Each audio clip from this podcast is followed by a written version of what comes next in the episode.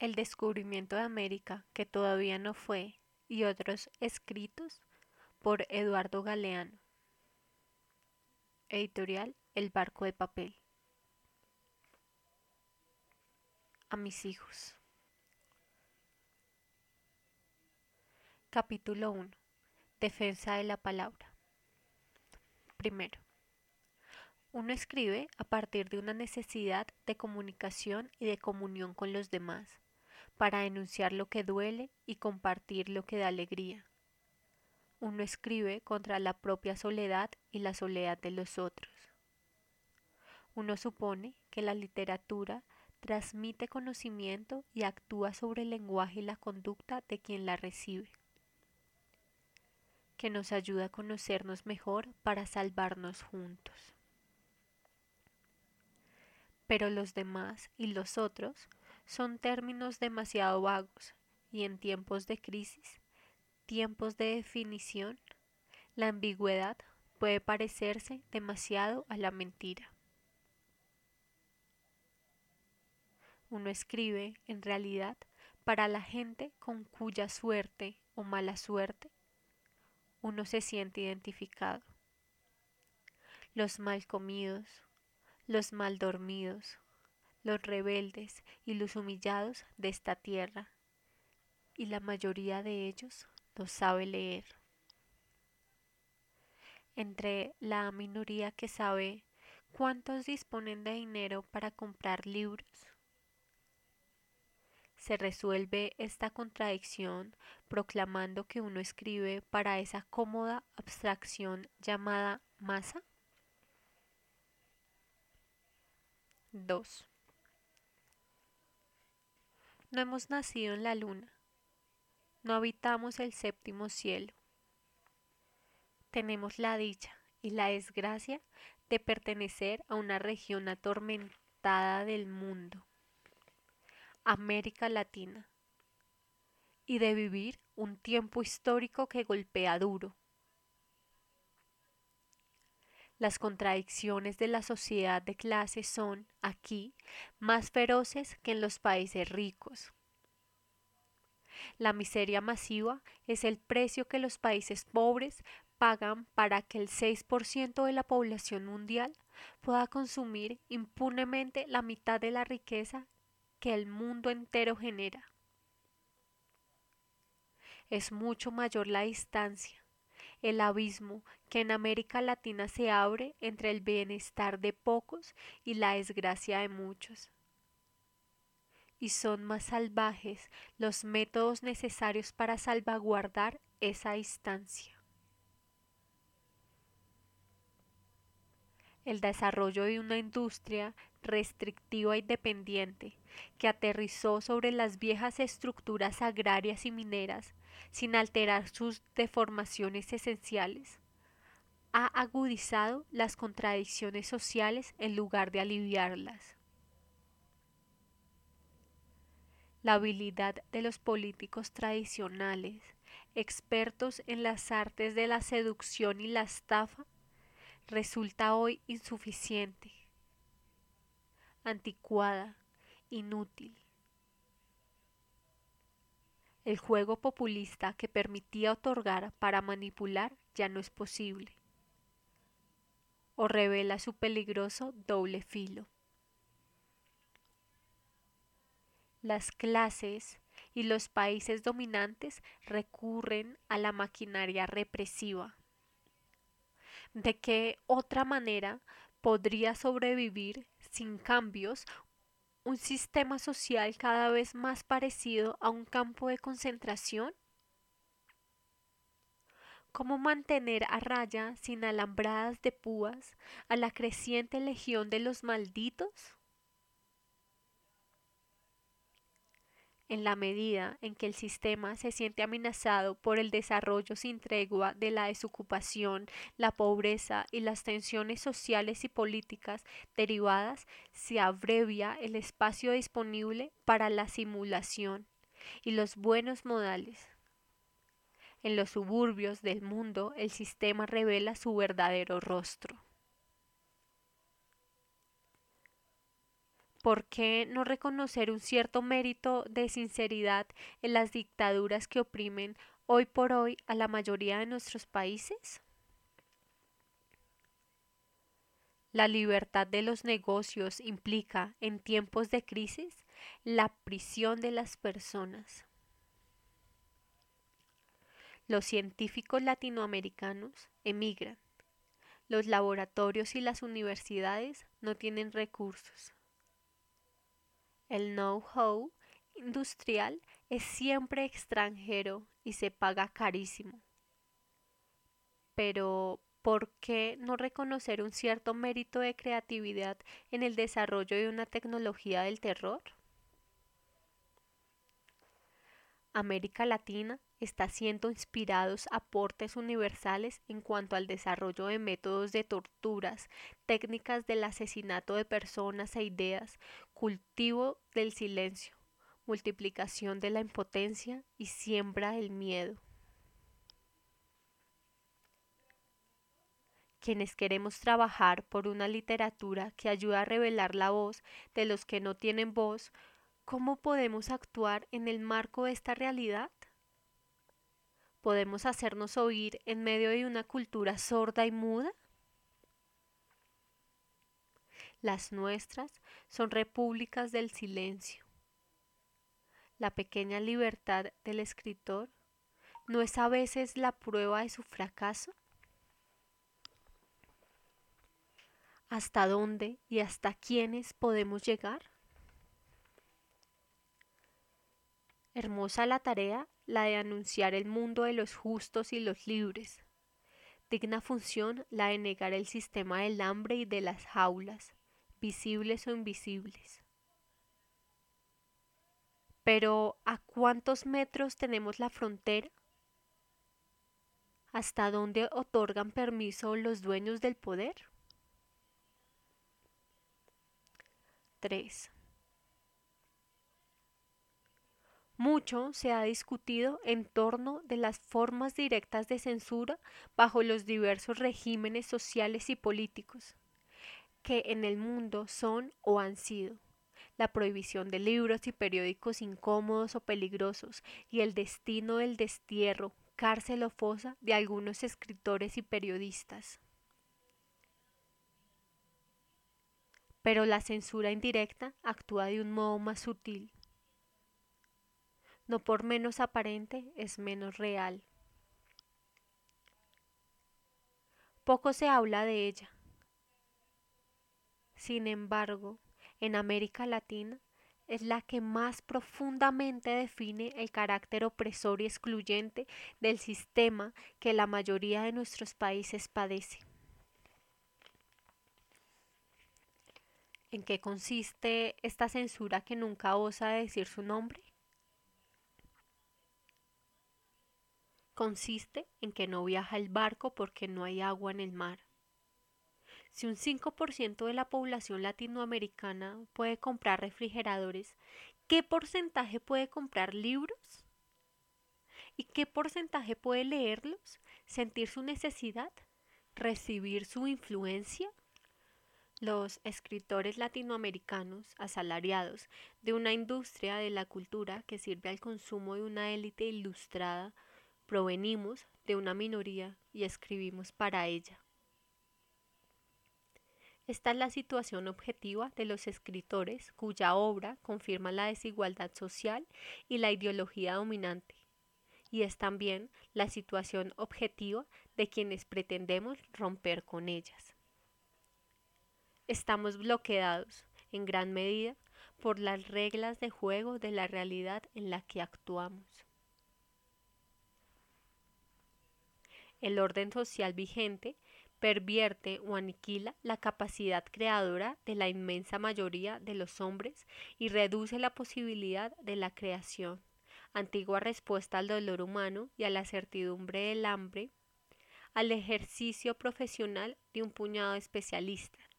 ¿Cuántos somos en América Latina esos especialistas? ¿Para quiénes escribimos? ¿A quiénes llegamos? ¿Cuál es nuestro público real? Desconfiemos de los aplausos. A veces nos felicitan quienes nos consideran inocuos. 4. Uno escribe para despistar a la muerte y estrangular los fantasmas que por dentro lo acosan.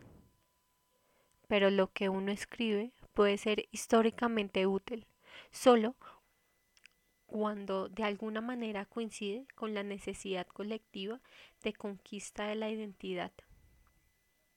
Esto, creo, quisiera uno, que al decir así soy y ofrecerse el escritor pudiera ayudar a muchos a tomar conciencia de lo que son. Como medio de revelación de la identidad colectiva, el arte debería ser considerado un artículo de primera necesidad y no un lujo. Pero en América Latina, el acceso a los productos del arte y cultura está vedado a la inmensa mayoría.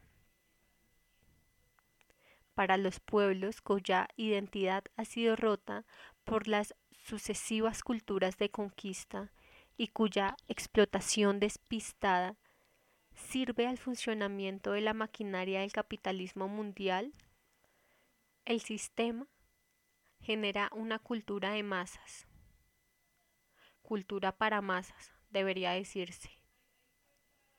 Definición más adecuada de ese arte degradado de circulación masiva que manipula las conciencias, oculta la realidad y aplasta la imaginación creadora. Nos sirve por cierto, a la revelación de la identidad, sino que es un medio de borrarla o de formarla, para imponer modos de vida y pautas de consumo que se difunden masivamente a través de los medios de comunicación. Se llama cultura nacional a la cultura de la clase dominante, que vive una vida importada y se limita a copiar con torpeza y mal gusto a la llamada cultura universal o lo que por ella entienden quienes la confunden con la cultura de los países dominantes. En nuestro tiempo, era de los mercados múltiples y las corporaciones multinacionales se ha internacionalizado la economía y también la cultura, la cultura de masas. Gracias al desarrollo acelerado y la difusión masiva de los medios. Los centros del poder nos exportan máquinas y patentes y también ideología. Si en América Latina está reservado a pocos el goce de los bienes terrenales, es preciso que la mayoría se resigne a consumir fantasías. Se vende ilusiones de riqueza a los pobres y de libertad a los oprimidos, sueños de triunfo para los vencidos y de poder para los débiles. No hace falta saber leer para consumir las apelaciones simbólicas que la televisión, la radio y el cine difunden para justificar la organización desigual del mundo. Para perpetuar el estado de cosas vigente en estas tierras donde cada minuto muere un niño de enfermedad o de hambre. Es preciso que nos miremos a nosotros mismos con los ojos de quien nos oprime se domestica la gente para que acepte este orden como el orden natural y por lo tanto eterno. Y se identifica el sistema con la patria, de modo que el enemigo del régimen resulta ser un traidor o un agente foráneo. Se santifica la ley de la selva, que es la ley del sistema, para que los pueblos derrotados acepten su suerte como un destino. Falsificando el pasado, se escamotean las verdaderas causas del fracaso histórico de América Latina, cuya pobreza ha alimentado siempre la riqueza ajena.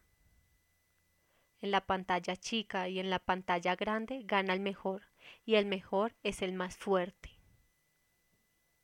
El derroche, el exhibicionismo y la falta de escrúpulos no producen asco, sino admiración. Todo puede ser comprado, vendido, alquilado, consumido, sin exceptuar el alma. Se atribuye a un cigarrillo o a un automóvil, a una botella de whisky o a un reloj propiedades mágicas. Otorgan personalidad, hacen triunfar en la vida, da felicidad o éxito. A la proliferación de los héroes y modelos extranjeros corresponde el fetichismo de las marcas y las modas de los países ricos. Las fotonovelas y los teleteatros locales transcurren en un limbo de cursilería, al margen de los problemas sociales y políticos reales de cada país y las cereales importadas venden democracia occidental y cristiana junto con violencia y salsa de tomates. 5. En estas tierras de jóvenes que se multiplican sin cesar y que no encuentran empleo, el tic-tac de la bomba del tiempo obliga a los que mandan dormir con un solo ojo los múltiples métodos de alineación cultural, máquinas de dopar y de castrar, cobran una importancia cada vez mayor. Las fórmulas de esterilización de las conciencias se ensayan con más éxito que los planes de control de la natalidad. La mejor manera de colonizar una conciencia consiste en suprimirla. En este sentido, también opera, deliberadamente o no, la importancia de una falsa contracultura, que encuentra eco creciente en las nuevas generaciones de algunos países latinoamericanos. Los países que no abren a los muchachos opciones de participación política, por la petrificación de sus estructuras o por sus asfixiantes mecanismos de represión, ofrecen los terrenos mejor abonados para la proliferación de una presunta cultura de protesta. Venida de afuera, subproducto de la sociedad del ocio y del despilfarro, y que se proyecta hacia todas las clases sociales a partir del anticonvencionalismo postizo de las clases parasitarias. Los hábitos y símbolos de la revolución juvenil de los años 60 en Estados Unidos y en Europa, nacidos de una reacción contra la uniformidad del consumo, son ahora objetos de producción en serie. La ropa con diseños psicodélicos se vende al grito de ¡Libérate! La música, los pósters, los peinados y los vestidos que reproducen los modelos estéticos de la alucinación por las drogas son volcados en escala industrial sobre el tercer mundo. Junto con los símbolos coloridos y simpáticos, se ofrece pasajes al limbo a los jóvenes que quieren huir del infierno. Se invita a las nuevas generaciones a abandonar la historia que duele para viajar al nirvana al incorporarse a esta cultura de la droga, ciertos sectores juveniles latinoamericanos realizan la ilusión de reproducir el modo de vida de sus equivalentes metropolitanos. Originada en el inconformismo de grupos marginales de la sociedad industrial alienada, esta falsa contracultura nada tiene que ver con nuestras necesidades reales de identidad y destino. Brinda aventuras para paralíticos, genera resignación, egoísmo, incomunicación.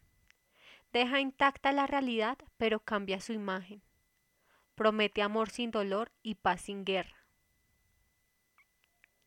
Además, al convertir a las sensaciones en artículos de consumo, encaja perfectamente en la ideología del supermercado que difunden los medios masivos de comunicación. Si el fetichismo de los autos y las heladeras no resulta suficiente para pagar la angustia y calmar la ansiedad, es posible comprar paz, intensidad y alegría en el supermercado clandestino. 6. Encender conciencias, revelar la realidad. ¿Puede la literatura reivindicar mejor función en estos tiempos y en estas tierras nuestras? La cultura del sistema, cultura de los sucedáneos de la vida, enmascara la realidad y anestesia la conciencia.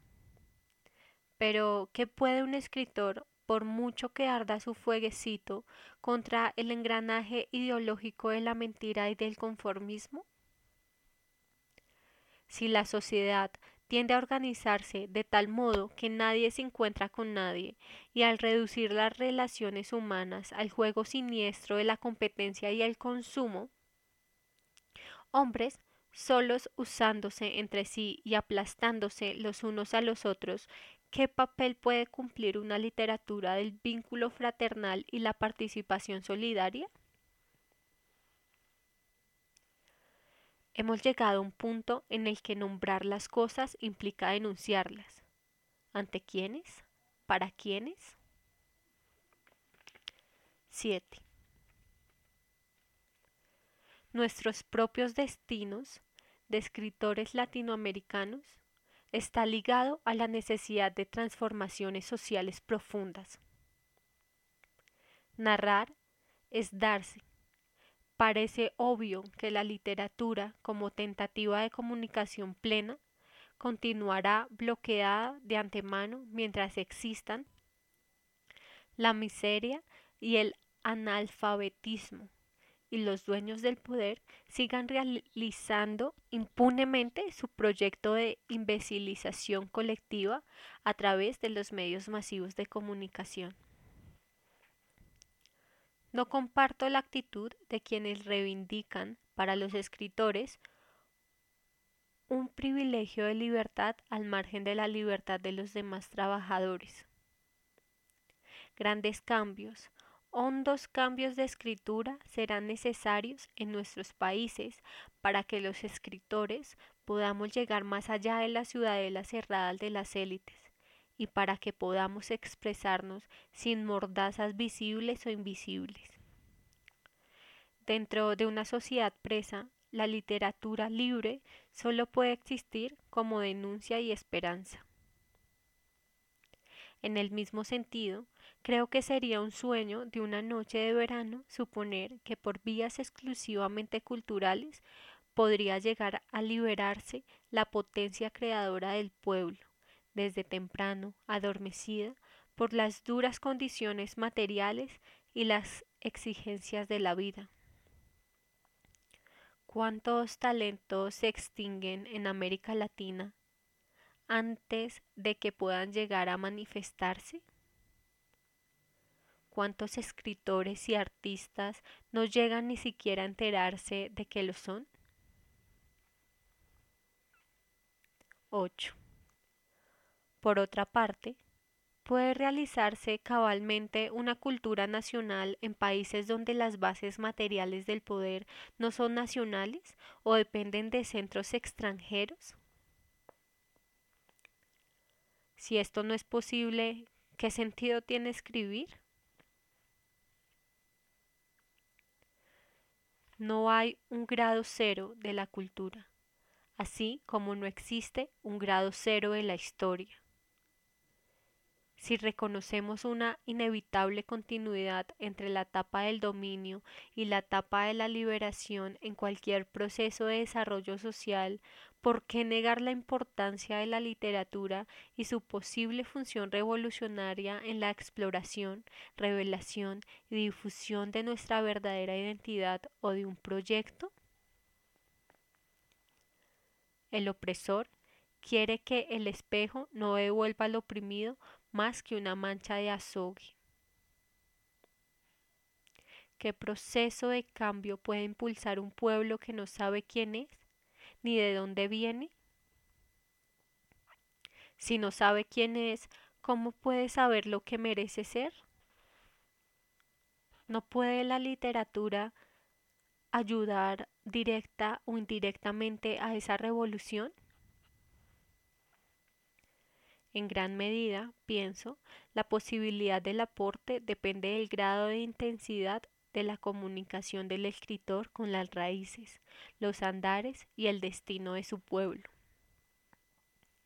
También de su sensibilidad para percibir el latido, el sonido y el ritmo de la auténtica contracultura en ascenso.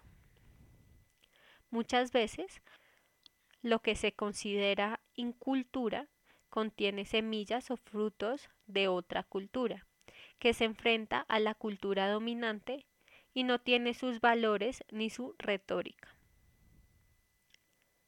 Se la suele menospreciar por error, como a una mera repetición degradada de los productos cultos de la élite o de los modelos culturales que el sistema fabrica en serie pero a menudo es más reveladora y valiosa una crónica popular que una novela profesional.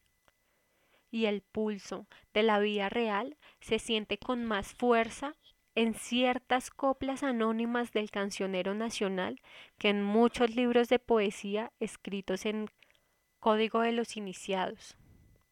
Los testimonios de la gente que de mil modos expresa sus lastimaduras y sus esperanzas, frecuentemente resultan más elocuentes y bellos que las obras escritas en nombre del pueblo. Nuestra auténtica identidad colectiva nace del pasado y se nutre de él. Huellas sobre las que caminan nuestros pies, pasos que presienten nuestros andares de ahora, pero no se cristaliza en la nostalgia. No vamos a encontrar, por cierto, nuestro escondido rostro en la perpetuación artificial de trajes, costumbres y objetos típicos que los turistas exigen a los pueblos vencidos. Somos lo que hacemos y sobre todo lo que hacemos para cambiar lo que somos. Nuestra identidad reside en la acción y en la lucha.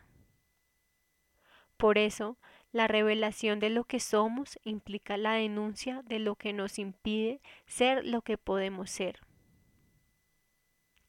Nos definimos a partir del desafío y por oposición al obstáculo una literatura nacida del proceso de crisis y de cambio y metida a fondo en el riesgo y la aventura de su tiempo, bien puede ayudar a crear los símbolos de la realidad nueva y quizás alumbre, si el talento no falta y el coraje tampoco, las señales del camino.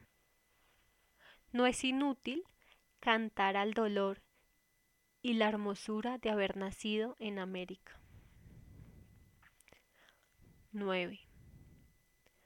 No siempre los datos de tiraje o venta dan la medida de la resonancia de un libro. A veces, la mayor obra escrita irradia una influencia mucho mayor que su difusión aparente.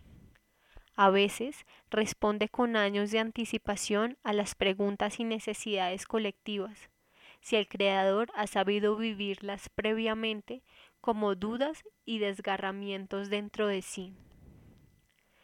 La obra brota de la conciencia herida del escritor y se proyecta al mundo. El acto de creación es un acto de solidaridad que no siempre cumple su destino en vida de quien lo realiza. 10.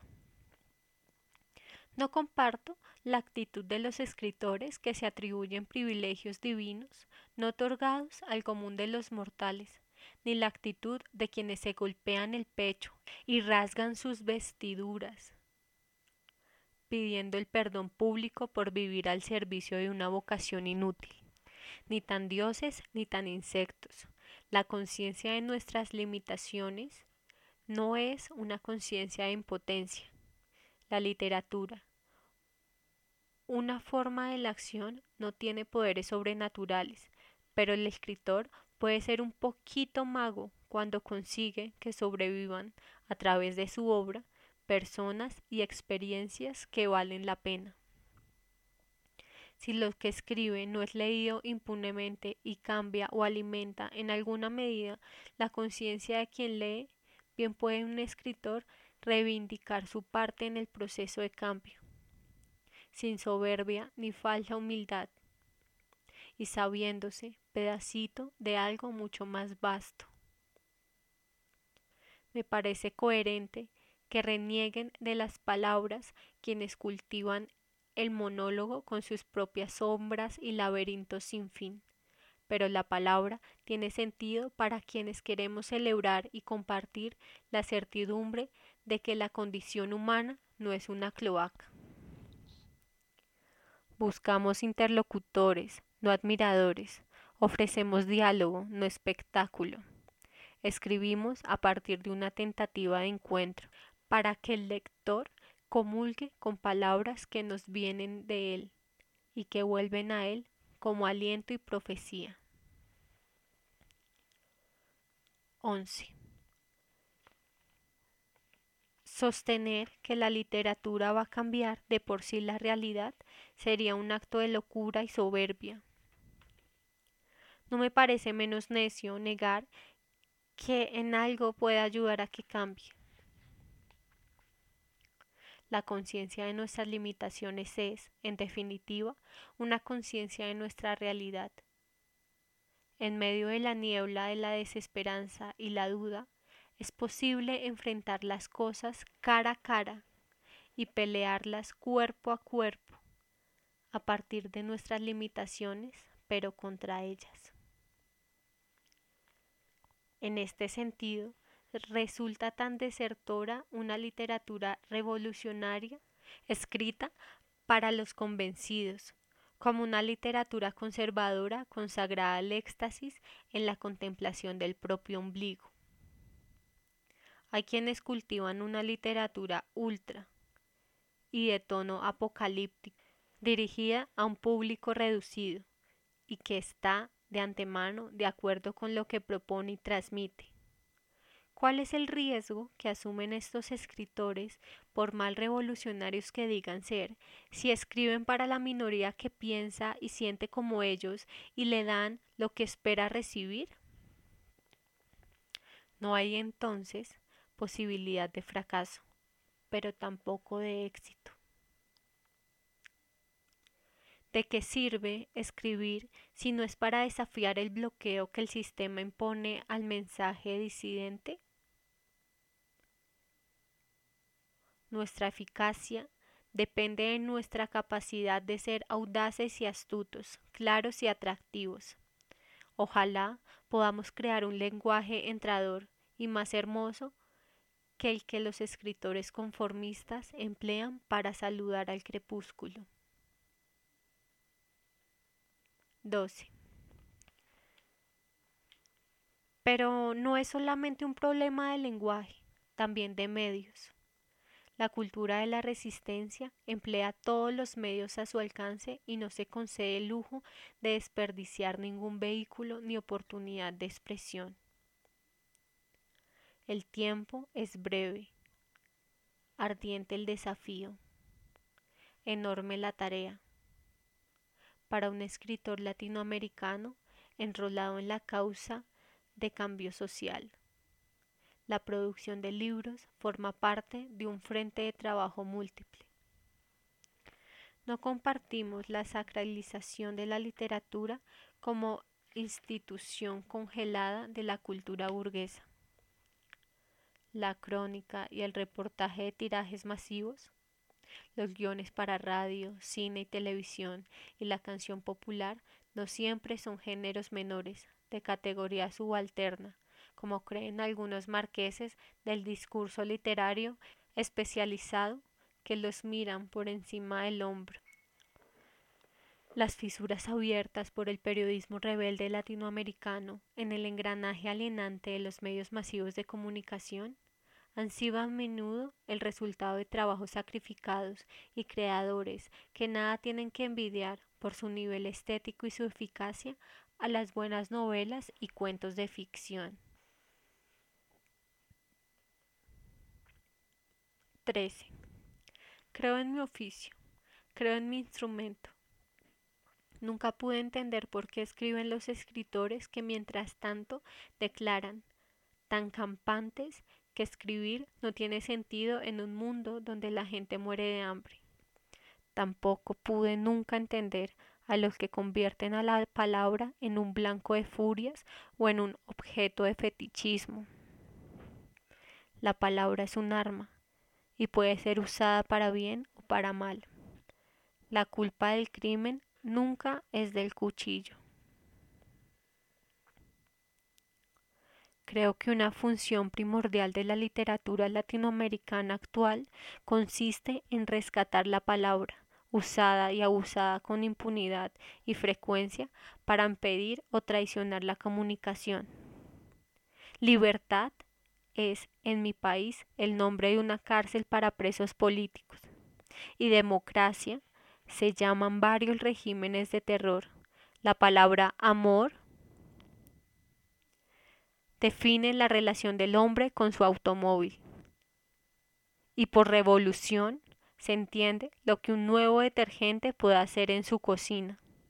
La gloria es algo que produce un jabón suave de determinada marca y la felicidad una sensación que da comer salchichas. País en paz significa en muchos lugares de América Latina cementerio en orden y donde dice hombre sano, habría que leer a veces hombre impotente. Escribiendo es posible ofrecer, a pesar de la persecución y la censura, el testimonio de nuestro tiempo y nuestra gente, para ahora y después. Se puede escribir como diciendo, en cierto modo, estamos aquí, aquí estuvimos, somos así, así fuimos.